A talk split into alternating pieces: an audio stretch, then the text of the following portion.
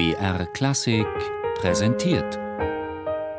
Zoom, Musikgeschichte und was sonst geschah.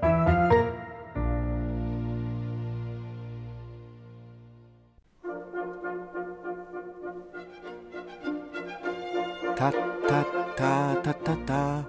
Lieber Melzel, leben Sie wohl, Banner der Zeit, großer Metronom. Vier Herren hatten an einem Abend im Frühjahr 1812 angeblich nichts Besseres zu tun als zu singen. Ein Allegretto scherzando auf eine Melodie, die einem der Anwesenden in den Sinn gekommen war. Sie sollte später in eine Sinfonie eingehen. Da schien ein mechanisches Uhrwerk unerbittlich zu ticken und zu stocken. Aber das interessierte niemanden, denn alles drehte sich um Melzel, Johann Nepomuk Melzel, kaiserlicher Hofkammermaschinist in Wien, ein geschäftstüchtiger wie ideenreicher Erfinder. Sie waren sehr neugierig, was der liebe Herr Melzel vorhatte mit seinen erstaunlichen Apparaten. Eine Abenteuer- und Geschäftsreise nach England. Dort wollte er seinen vielstimmig aufspielenden Orchesterimitationsapparat, ein Panharmonikon und einen mechanischen Feldtrompeter dem staunenden Publikum vorführen.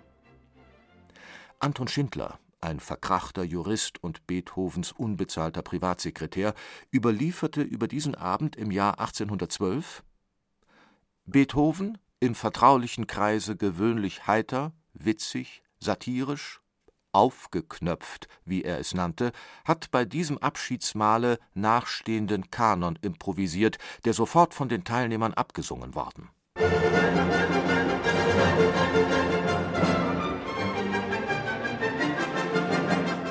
Ich selbst würde mich an die große Trommel gestellt haben, gab sich Beethoven ein Jahr später bescheiden und dirigierte ein lärmendes Spektakel, das er kaum noch hören konnte ein musikalisches Schlachtengemälde. Es war dazu gedacht, um in England groß rauszukommen.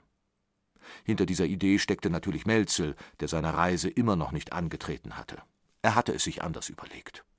Die kriegerische Lage in Europa hatte sich wenig später ohnehin geändert. Wellingtons Sieg. Beethovens Triumph. Komponiert für Melzels musikalischen Orchesterimitationsapparat, das besagte Panharmonikon. Skizziert hatte Melzel das Werk selbst. Er hatte Beethoven sogar einen Verlaufsplan dieser Schlachtenmusik, Sammlungen von Signalen und Militärmärschen untergeschoben. Doch nun musizierte, statt des Melzelschen Imitationsapparates, ein großes Orchester bei einer Akademie im Dezember 1813.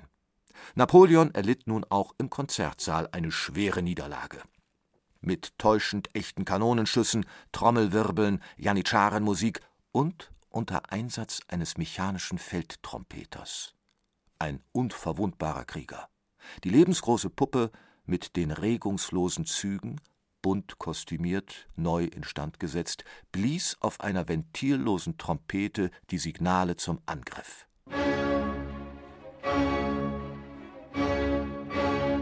Melzels Triumph? Ich speise heute bei Melzel, teilte Beethoven einem Freund irgendwann 1813 mit und begab sich in das Kabinett des Tüftlers, die Werkstatt des kaiserlichen Hofkammermaschinisten im Schloss Schönbrunn. Eine Kammer vollgestopft mit mechanischen Wunderwerken, Flötenuhren, künstlichen Gelenken und anderen zusammenklappbaren Apparaten. Melzel war spätestens seit der Erfindung seines Panharmonikons eine europäische Berühmtheit. Er war einst als Klavierlehrer und Mechaniker aus Regensburg nach Wien gekommen. Sein abenteuerlicher Lebenslauf weist viele Lücken auf. Doch sollte er der Nachwelt als Erfinder eines musikalischen Zeitmessgeräts, einem Metronom, in Erinnerung bleiben. Diese sollte er sich zumindest als erster patentieren lassen. Aber das ist eine andere Geschichte.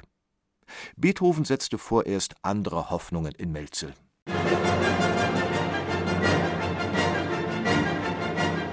Jetzt beschäftigt er sich mit der Erfindung und Ausführung künstlicher menschlicher Beine und Füße, die durch vielfache Gelenke im Knie und am Unterfuß den natürlichen Beinen und Füßen so nahe kommen sollen, dass jeder, der ihre benötigt ist, sich derer mit Leichtigkeit ohne Stock und Krücke wird bedienen können. wie ein Augenzeuge einige Jahre zuvor schon aus Wien vermeldet hatte. Beethoven ertaubte, doch den Kriegslärm vernahm er deutlich. Welch zerstörendes, wüstes Leben um mich her, klagte er nach dem Einmarsch der Franzosen 1809 in Wien. Nichts als Trommeln, Kanonen, Menschenelend aller Art. Joseph Haydn starb nahezu unbeachtet, denn die eigentliche Sensation machte Melzels mechanischer Feldtrompeter, der auf dem Balkon von Schloss Schönbrunn den Sieg des kleinen Korsen verkündete.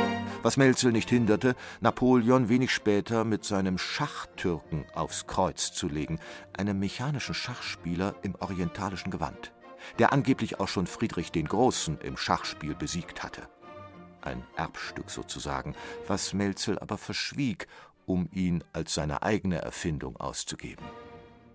Das staunende Publikum rätselte über das Wesen der künstlichen Intelligenz. Alors, mon Kamerad, auf uns zwei. Der Automat nickt und macht dem Kaiser ein Handzeichen, als ob er ihm anzufangen bedeuten wolle. Nach der Eröffnung der Partie macht der Kaiser zwei oder drei Züge und setzt vorsätzlich eine Figur falsch. Der Automat nickt, nimmt die Figur wieder auf und setzt sie an ihren Platz zurück. Seine Majestät mogelt ein zweites Mal. Der Automat nickt wieder, aber er konfisziert die Schachfigur. Das ist recht, sagt seine Majestät, und zum dritten Mal setzt er bewusst falsch. Nun schüttelt der Automat den Kopf und, indem er mit der Hand über das Schachbrett fährt, wirft er das ganze Spiel um. Der Kaiser machte dem Mechaniker große Komplimente. Nach und nach wurden vier Hörmaschinen fertig, von denen Beethoven aber nur eine brauchbar fand, berichtete Schindler später über die Begegnung des Komponisten mit dem Mechaniker. Als fauler Zauber erwies sich der Schachautomat erst viele Jahre später, als der vielreisende Abenteurer sein Glück in Amerika suchte. Es brennt, rief ein Zuschauer gewitzt während einer Vorführung in Detroit. Und da entstieg ein Mensch der Puppe. Melzel war nun endgültig entzaubert. Er verfiel dem Alkohol. Sein Leben fand ein unerwartetes Ende, vermutlich bei einem nächtlichen Trinkgelage auf einem Schiff vor der Küste Venezuelas. Sein Grab der kaiserliche Hofkammermaschinist wurde kurzerhand mit einer Kugel beschwert in der Bucht von Lagira auf dem Grund des Meeres versenkt. Und auch das Original des Kanons auf den findigen Mechanicus blieb verschwunden.